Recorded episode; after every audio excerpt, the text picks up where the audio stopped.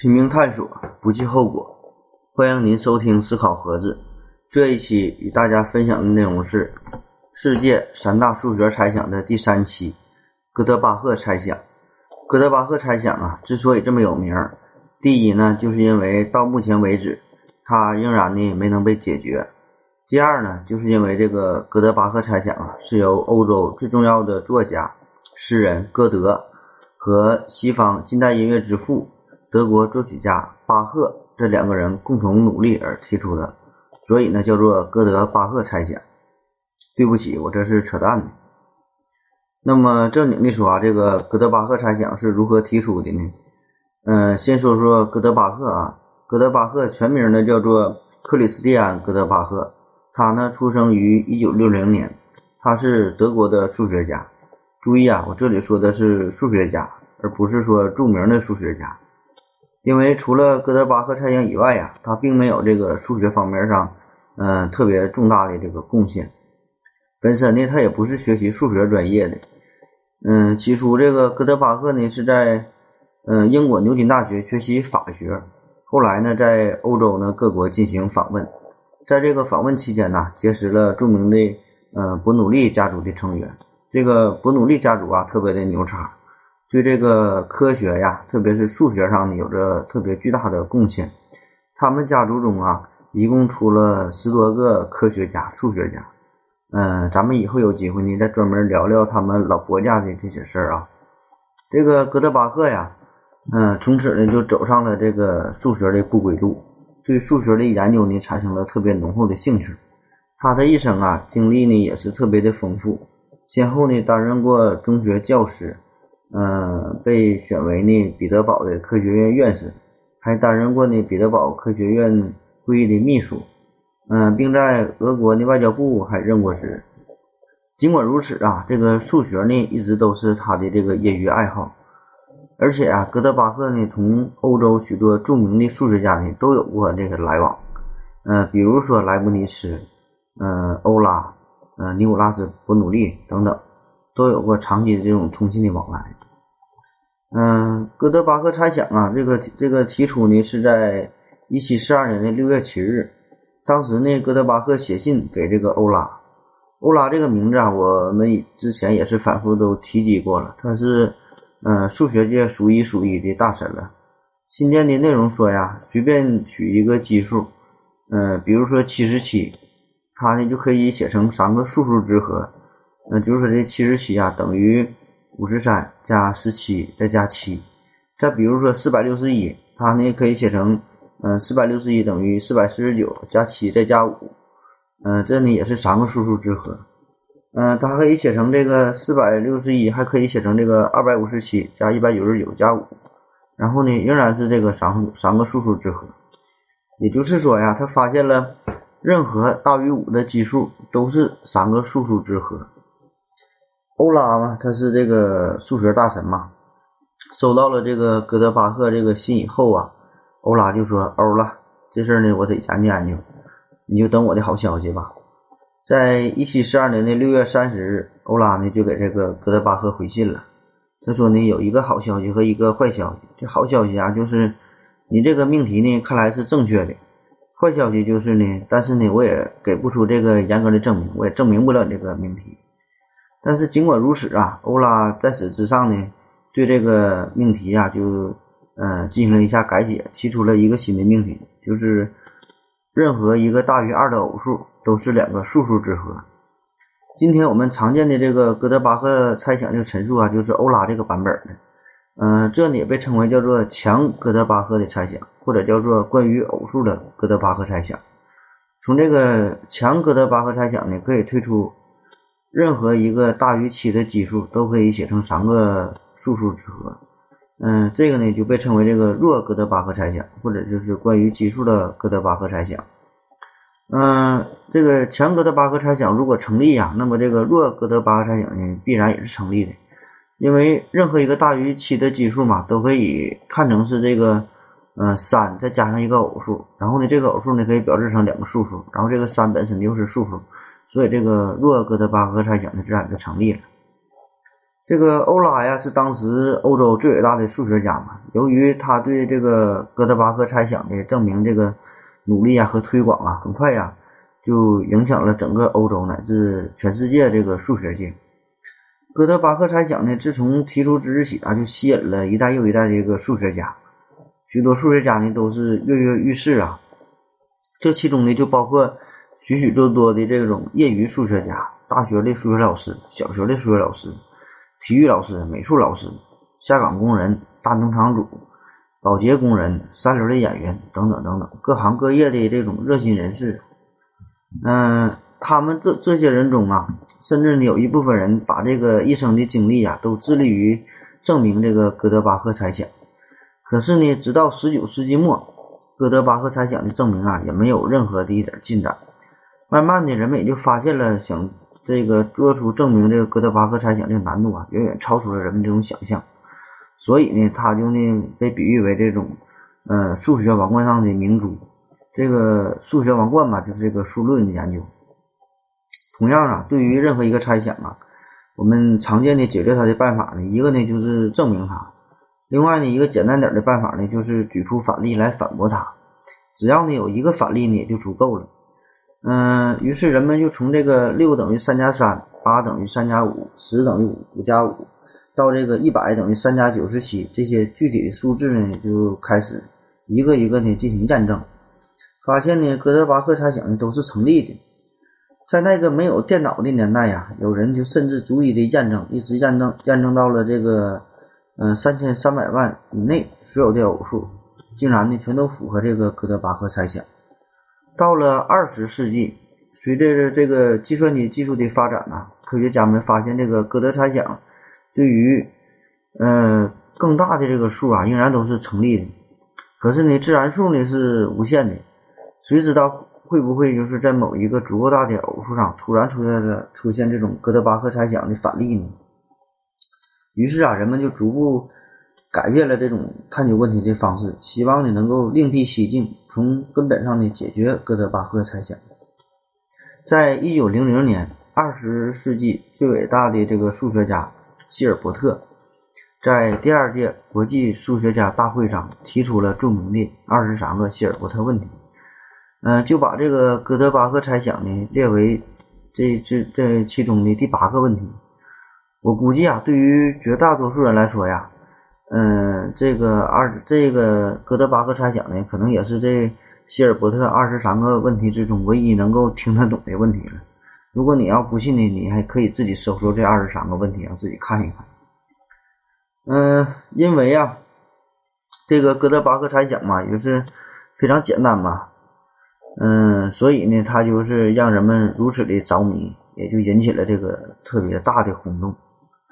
这个猜想呢，比我们前面说的那个费马定理和这个四色定理啊，似乎还要简单。至少啊，看起来是这样的。嗯，比如我我跟你说这个黎曼猜想，或者说这个庞加莱猜想，基本上就是非数学专业的人士啊，基本都没听过。就算是听过呀，也很难听懂。嗯，就是属于那种我连问啥呢都不知道，所以呢，也更别谈去研究去解决了。但是这个哥德巴赫猜想呢，则不一样，描述的内容啊极其简单易懂，只涉及到了这个加法的运算，连这个减法呢都不用。你起码这个费马定理啊，还涉及到这个平方、立方多少次幂呢？特别呢，这个哥德巴赫猜想呢，能在中国呀传播的这么广泛呢，更主要的就是得益于徐迟的一篇这个报告文学。嗯，这篇文章啊，就是以这个陈景润呐为主人公。而且呢，当时处于一个特殊的时期，嗯，十年浩劫呢已经结束，改革开开放啊刚刚开始，对于知识分子的态度呢也开始逐渐的转变，人们呢也开始就是慢慢的意识到了这个科学的重要性，所以那个文学报告《哥德巴赫猜想》在这个人民文学发表以后，陈景润呢便成为了这个妇孺皆知的名字，哥德巴赫猜想呢也跟着就不胫而走。虽然大部分人呢可能并不能真正了解这个到底是个什么玩意儿，当然这里我们也必须承认啊，这个陈景润本身也确实做出了巨大的贡献和突破，在当时啊正值这个陈景润热，比现在的某某集合呀、某某天团呐这些还都要红，举国上下呢都宣传着这个陈景润，甚至啊，陈景润生活中一些算不上是优点的一些奇闻异事，也都是大肆渲染，当成了一种呢宝贵的品质。我觉得啊，这个就有点儿是属于属于那种一种变态的追星的心理，因为当时那个特殊时期嘛，我们就是需要一个典型，必须呢树立一个榜样，转变一下呢之前那个臭老九的这个知识分子的形象。嗯，所以选来选去啊，最终选定了陈景润，因为他很有特点嘛，特立独行。无论是写文章还是树立典型，就是我们都喜欢这样的人嘛，有特点、有性格。用今天的话来说呢，这个就是属于那种有炒作的价值嘛。于是编辑们呢就纷纷的就补充了自己听到的一些奇闻异事，呃，甚至呢其中也有一些这种臆想的成分。这个陈景润呢，本身是属于这个白砖的典型。嗯，啥是白砖呢？我解释一下啊，就是说这个白专呢，就是属于那种只知道埋头钻研业务，然后呢不重视不重视这个政治学习，思想呢也是不够上进的人。这与这个红砖呢是相对应的。嗯，又红又专嘛，你一定听过吧？这里就不多做解释。呃，关于陈景润的故事啊，也就这样一点点就传开了。嗯，比如说，传说呀，他有一回就是挨批斗了，然后呢，气得呢要跳楼。不过呢，这位数学家呢，在这个自杀之前呢，还不忘算一下这个投射的角度啊和这个重力加速度等等这些数学的问题。所以呢，最终他选定了一个非常完美的这个起跳的地点，最终呢，达到了一个很好的一个着陆的地点。结果呢，就是他一点伤也没受。嗯，也有人说呀，他是是一个科学怪人，从来呢不刷牙不洗脸，因为他觉得那些事儿呢都是多余的、浪费时间的，根本就是毫无意义的事情。呃，也有传言呢说他是财迷，说呢他非常吝啬嘛，连一个那个棉袄呢都舍不得买，嗯，就用两个这个棉毛衫，在两个棉毛衫之间呢往里边装点棉花，然后呢上下口呢一绷，随便呢缝几针，这就这就行了，就这么一穿。嗯，也有传言说这个说他这个冬天和夏天呢都就穿一件衣服，唯一不同的就是呢，冬天的时候呢，把这个衣服里的棉花呀，就是一点点的那个续进去；夏天的时候天热呢，再把里边这个棉花呀一点点的这个掏出来。嗯，而且呢，他这是呢一边研究数学，一边呢这个掏棉花或者是塞棉花，总之就是越传越神呐。很快的，中国大地上就刮起了这个陈景润这个旋风，他呢渐渐的就成为了这个科学和数学的代名词。嗯，科学家呢一夜之间就成了这个最时髦的职业。嗯，有句话说得好嘛，叫做学好数理化，走遍天下都不怕。当时呢这句话呢就是挂在嘴边的。那当然，慢慢的这句话就变了啊。嗯，也正是这股旋风啊，卷起了这种中国社会上的广大的这个民科。嗯，这里不得不说一个非常敏感的话题啊，叫做民科。这个全称呢就是民间科学家。啊，这里啊并没有这个呃贬低的意思啊，只是要区别一下这个官科，呃，就是官方科学家。呃，当然呢，也有部分人呢把这个民科呢定义为说是这种本质上是梦想着不需要学习，然后凭借着胡思乱想就想推翻科学大厦的这个呃科学家。呃，反正我是反对这种说法啊。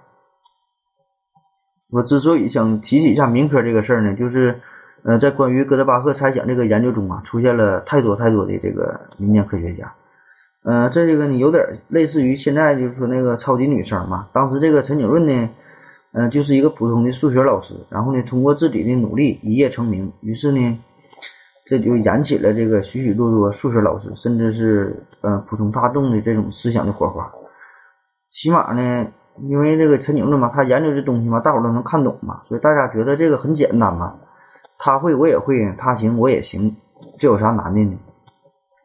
也正是这种梦想啊，就促使着越来越多的人呢就加入其中，希望凭借着自己的努力、自己的废寝忘食，能够达到成功的彼岸。因为在那个特殊的时代呀，我们已经习惯了，就是只要肯付出自己这种努力，拼命的工作、拼命的探索这种努力。就能达到成功，特别是在这个徐实的这个作品之中啊，就是，呃，有许多关于陈景润生活贫苦不堪呐，甚至是这个，嗯，寒冷的冬日，嗯，快要冻僵的双手拿着这个铅笔头和厚厚的稿纸，然后穿着这个单薄的衣服，一边塞棉花，一边这个进行数学研究这种描述。所以呢，大量的民间科学家呀、数学家都投入其中。他们，有着中国广大劳动人民共同的这个特点，就是不怕吃苦、任劳任怨，有着永不服输、甘于奉献的精神。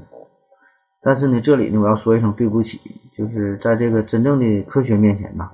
一切呢，这些呢，都是冰冷的。嗯，首先声明一下啊，我不是数学专业的，也不是数论专家。对于这个数学啊，只是略知一二，充其量呢就是学的算是一个学的比较认真的高二下学期的这种，嗯，四级重点中学学生的水平啊。嗯，这些资料呢我也是收集来的，我也不知道这个哥德巴赫猜想和这个费马定理，或者说这个费马猜想啊，它们之间有没有难度上的可比性？但是我我可以肯定啊，这个哥德巴赫猜想。就是想证明它呀，恐怕是用用咱们这种普通的数学工具呢是难以达到的，否则那些专业的数学家就早就解决这个问题了。他们呢已经就是尝试过几乎所有的普通的这种数学工具能够达到所有的方法和尽头了。嗯，至于什么是这个普通的数学工具和什么是高级的数学工具啊，我也没法这个明确的定义。但是我可以给你举个例子。就比如说那个普通的交通工具和这种比较高等的交通工具，嗯，你想去就是临近的一个城市吧，你可以坐火车呀，坐汽车呀，甚至想自己骑车去你也行，你骑车就慢点呗。但是呢，假如你想到那个月亮上去啊，你就得必须坐火箭，起码呢，目前人类的这个科学水平能达到的高度呢就是这样，否则呢，你这个自行车骑的再快呢也不行。嗯，当然，也许有一天呢，我们可能。通过这个虫洞啊，能够达到这个呃瞬间的移动，到达月亮月亮上去。但是起码现在是达不到的。嗯，但是无奈的是啊，现实中总有那些不信邪的人呐。就说是现在也有这个在中国大地上不知有多少这个民间科学家还从事这种哥德巴赫猜想这个研究。嗯，好了，咱们说点这个正经事儿啊，说说这个目前。较为常用的几种试图这个证明哥德巴赫猜想的方法，嗯，或者说是一些入手点吧，嗯，这个略带一点点的专业的性质，但是都不难，基本一听都能懂。嗯，这几种方法呢，分别叫做代数数、嗯，例外集合、小变量的三数数定理，以及几乎哥德巴赫问题这四种方法。嗯，先说第一种，叫做代数数。这个啥是代数数呢？这个代呀，就是歹徒的歹，加上一个台湾的台字儿。嗯，代的本意呢，就是有这个大概、几乎这个意思。有个成语嘛，叫做那个伤亡殆尽，意思就是说的差不多都损失完了，快要死光了，就这个意思。代数数呢，就是大概是数数，几乎就是数数，但呢还不是数数这个意思。嗯，就是指这个数数因子的个数不超过某一固定常数的这个正整数。当然，这里这个数数因子的数呢也不能太多。嗯，比如说这个十五等于三乘以五，它呢就有两个这个嗯数因子。四十五呢等于三乘以三再乘以五，它呢就有三个素因子。六呢等于二乘以三，嗯，这里呢它有两个这个素因子。我们呢可以说这些呢都是。呃，数因指数呢不超过三的代数数，于是呢，假设 n 呢是个偶数，这个哥德巴赫猜想啊，就是要把这个 n 表示为两个数数之和。虽然呢，我们还不能证明这个哥德巴赫猜想，但是呢，我们可以证明它能够写成两个代数数的和，就是说这个 n 呢等于 a 加 b，然后这里的 a 和 b 的数因子个数呢都不太多。显然呢，对于这个哥德巴赫猜想啊，如果它成立的话呢，那么就可以写成这个一加一。嗯，在这个方向上的进展呢，就是用所谓的这种筛法来得到的。嗯，筛法啊，就是筛就筛子的筛嘛，就是嗯，举个例子，就是像用这个筛子一样啊，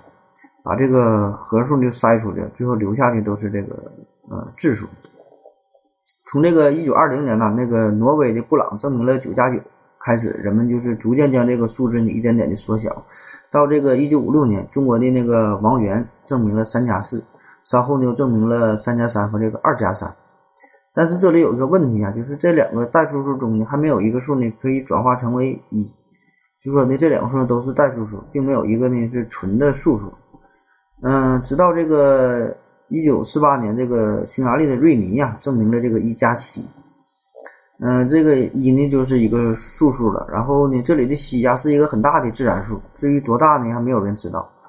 嗯，总之呢这个也是一个突破了，因为这个公式嘛，意义上来说就是任何一个足够大的偶数都可以写成一个素数和一个许多素数的积这种形式。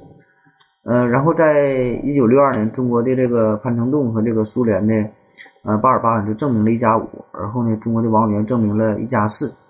嗯，再到一九六五年，嗯，苏联的嗯布克西泰国和这个呃小维诺格拉多夫以意大利的这个彭比利证明了一加三，然后直到一九六六年，中国陈景润证明了这个一加二。嗯，对于陈景润证明这个一加二啊，这里要特别指出一下啊，这个几个问题。第一就是他证明的这个是一加二，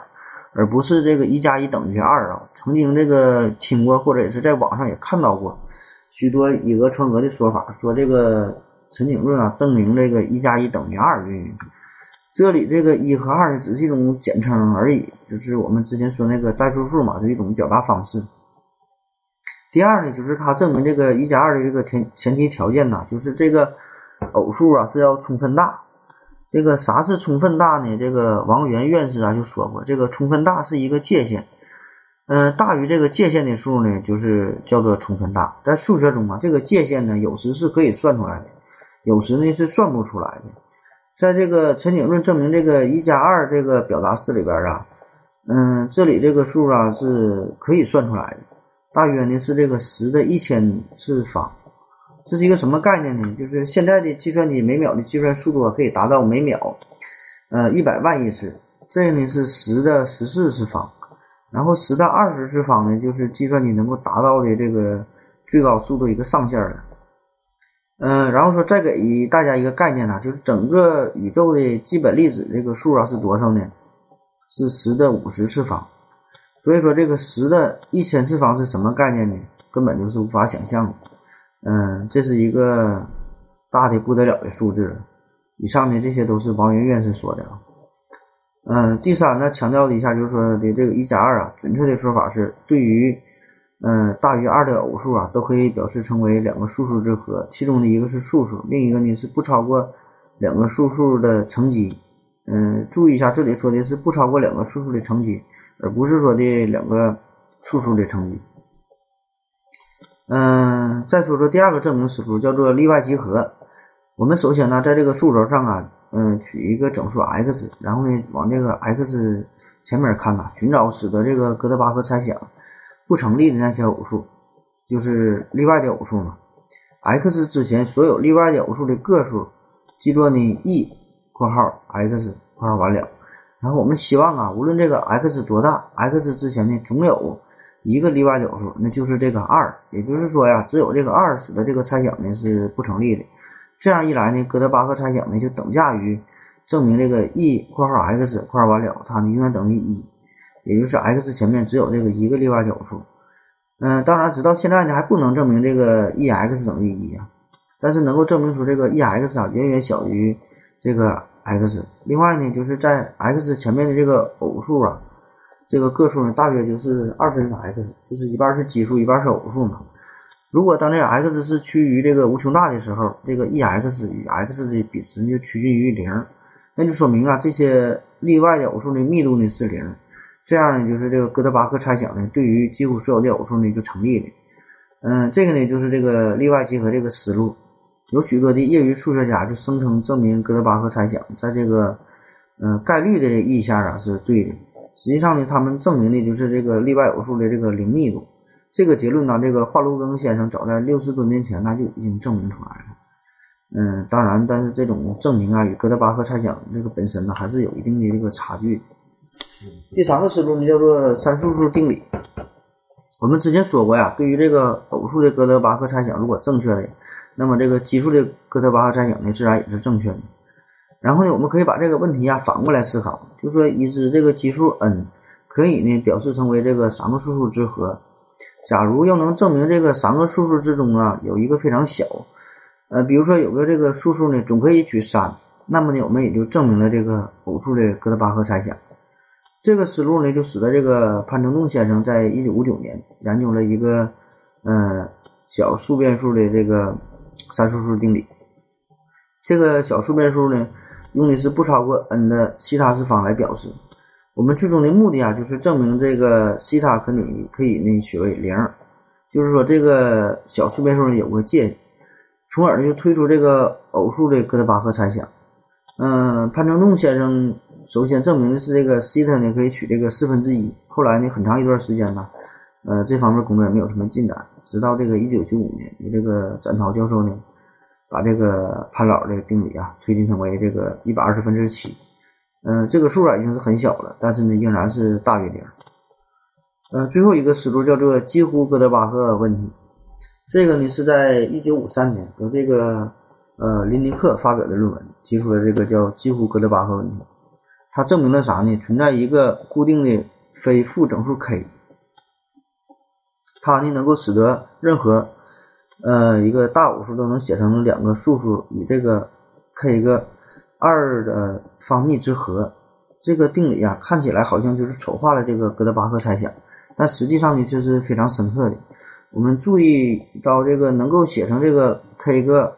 二的方幂之和这个整数啊，构成一个非常稀疏的这个集合。换句话说啊，就是这个数啊非常少，这里的这个这里边的数字，实际上呢，对于任意取定的 x，x 前面的这种偶数的个数啊，不会超过。呃，log x 的 k k 次方，因此呢，这个林尼克的定理还是指出，虽然我们呢还不能证明这个哥德巴赫猜想，但是呢，我们能够在这个整数集合中呢找到一个非常稀疏的子集，每次呢从这个稀疏的子集里面呢拿一个这个元素贴到呢这两个数数中呢去表达，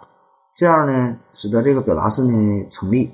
这里边的这个 k 呀，就是用来衡量这个几乎哥德巴赫问题。向这个哥德巴赫猜想逼近这个程度，数值较小的这个 k 呢，就表示一个更好的逼近逼近程度。最终的这个 k 呀等于零，这个几乎哥德巴赫问题中这个二的方面呢就不存在了。从而这个林尼克的定理呢就是这个哥德巴赫猜想。嗯，林尼克这个一九五三年这个论文中啊，并没有具体给出这个 k 的这个可允许的数值。此后的四十多年呐，人们还不知道这个多大的 k 呢，能够使得这个林尼克这个定理成立。嗯，但是按照这个林尼克的论证啊，这个 k 应该很大。直到一九九九年呢，首次呢给定了这个 k 的一个可允许值是那个五万四千。嗯，这是第一个可允可允许值，而后呢又不断的进行了改进。嗯，其中呢有两个结果啊，必须提一下，一个是那个。李洪哲和这个王天德独立得到了这个 k 等于两千。嗯，目前最好的结果呢就是 k 等于十三，这个是由英国的数学家，嗯，希斯布朗和这个德国的数学家，嗯，普克塔他俩合作取得，这是一个很大的突破了。嗯，以上呢这些就是关于哥德巴赫猜想目前较为流行的这个研究的思路，但是呢，目前来看呢，这些思路都是很难再有新的突破了。如果你有新的思路啊，那你就太厉害了。希望你给我留言呢，我们一起研究研究。嗯，由于这个陈景润的贡献吧，人类距离哥德巴赫猜想的最终结果一加一啊，现在说就只有一步之遥了。但是为了实现这一步啊，也许还要经历一个更加漫长的一个探索的过程。嗯，甚至多数的数学家认为，要想证明这个一加一呢，必须创造这个新的数学方法。嗯，以往这个道路啊是行不通的，也就是说，这个在这个一加二的基础上是无法证明这个一加一的，它俩呢根本是完全不同的两个道路。嗯，甚至这个传说呀，这个陶哲轩，陶哲也是天才呀，数学家，他就说过，他这个哥德巴赫猜想是根本无法证明的。呃，于是这也就引出了另外一个命题，也就今天一个重要的话题，就是哥德尔不完备定理啊。这个词儿啊，我在之前的节目呢也是。嗯，反复提到过好几次了。我觉得到目前为止啊，这个最接近哥德尔不完备定理的问题啊，就是这个哥德巴赫猜想。至少他们名字都很像吧？哥德巴赫、哥德尔，都是复姓哥德。嗯，所以现在问题呢，就是要么证明这个哥德巴赫猜想成立，要么你就是证明这个哥德巴赫猜想不成立，要么呢就是证明哥德巴赫猜想不可能证明成立或者不成立。这个前两个呀，这个说法都好好理解，但是对于这个第三种说法，就是说要证明哥德巴赫猜想不可能证明成立或者不成立，也就是说呢，证明这个哥德巴赫猜想呢是属于一种那个不完备定理，就是说呢，它呢是一不可被证明的。嗯，说说我的思路吧。就昨天呢，回家的路上啊，就是堵车了，我就偶然想到的。嗯，昨天下大雨，在道上堵车，堵了很长很长啊，大约堵了两个多小时。嗯，我并不知道呢，我这个前面有多少车，我也不知道呢，我后面堵了多少车。嗯，我只能凭借着我这个眼睛啊，向前向后呢看一看，这是我本身的能力能够达到的一个范围。但是呢，由于我置身于这个堵车这个状况之中啊，我和我的车呢。就是这个堵车现场的这个一份子，我呢丝毫也不能动弹了，不能向前向后走啊，我就是堵在这个车之间了。我也不知道呢，还有还得等多长时间。这就像啊，我就这个这个哥德巴赫猜想中的一个偶数，我也不知道我前面有多少偶数，我也不知道我后面有有多少个偶数。嗯，我只是呢他们之间的这个一个分子，我是一个偶数而已。如果能证明呢任意偶数呢是两个数数之和，这就好像呢。我和我这个车呀顺利就到家了，我和我这个车呢分开了。我我呢是一个数数，我的车呢是另外一个数数。然后路上这些车呀都是这样，都是这个两个数数组成的。但是呢，没到家之前呢是无法证明的。至于什么时候能到呢，谁也不知道。我们呢就深陷其中。但是还好啊，在这个现实之中呢，我们还有一个比较高级的东西，就是这个导航仪，能够实时导航、实时监控。然后呢，他就提醒我啊。就说这个前方两公里严重堵车，行驶呢极其缓慢。嗯，那么想一想啊，这个导航仪是如何做到呢？它是怎么看的这么远呢？就是因为它通过这个天上卫星看到的嘛。也就是说呢，它能以一个更高级的视角啊进行观察。我的肉眼呢是以一个这个司机的身份呢看待这些车，看待别的司机，看待这个堵车的情况，而这个卫星呢却不一样。他看的这个视角啊，更范围呢更加宽广，然后呢比我高级嘛，所以他能看清这个路面上更多的车，他能知道有多少车，然后哪块儿呢车多，哪块儿呢车少，然后哪个车到家了，哪个车还在路上。换句话说啊，至于数学之中呢，就是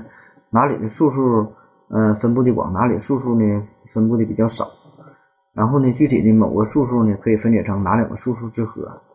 嗯，所以啊，我想直到某一天，我们可以呢以以一种这种更高级的视角来观察世界，来观察数学，这个哥德巴赫猜想呢也就能够迎刃而解了。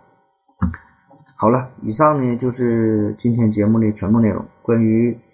嗯世界三大数学猜想这个节目呢，也就就此结束了。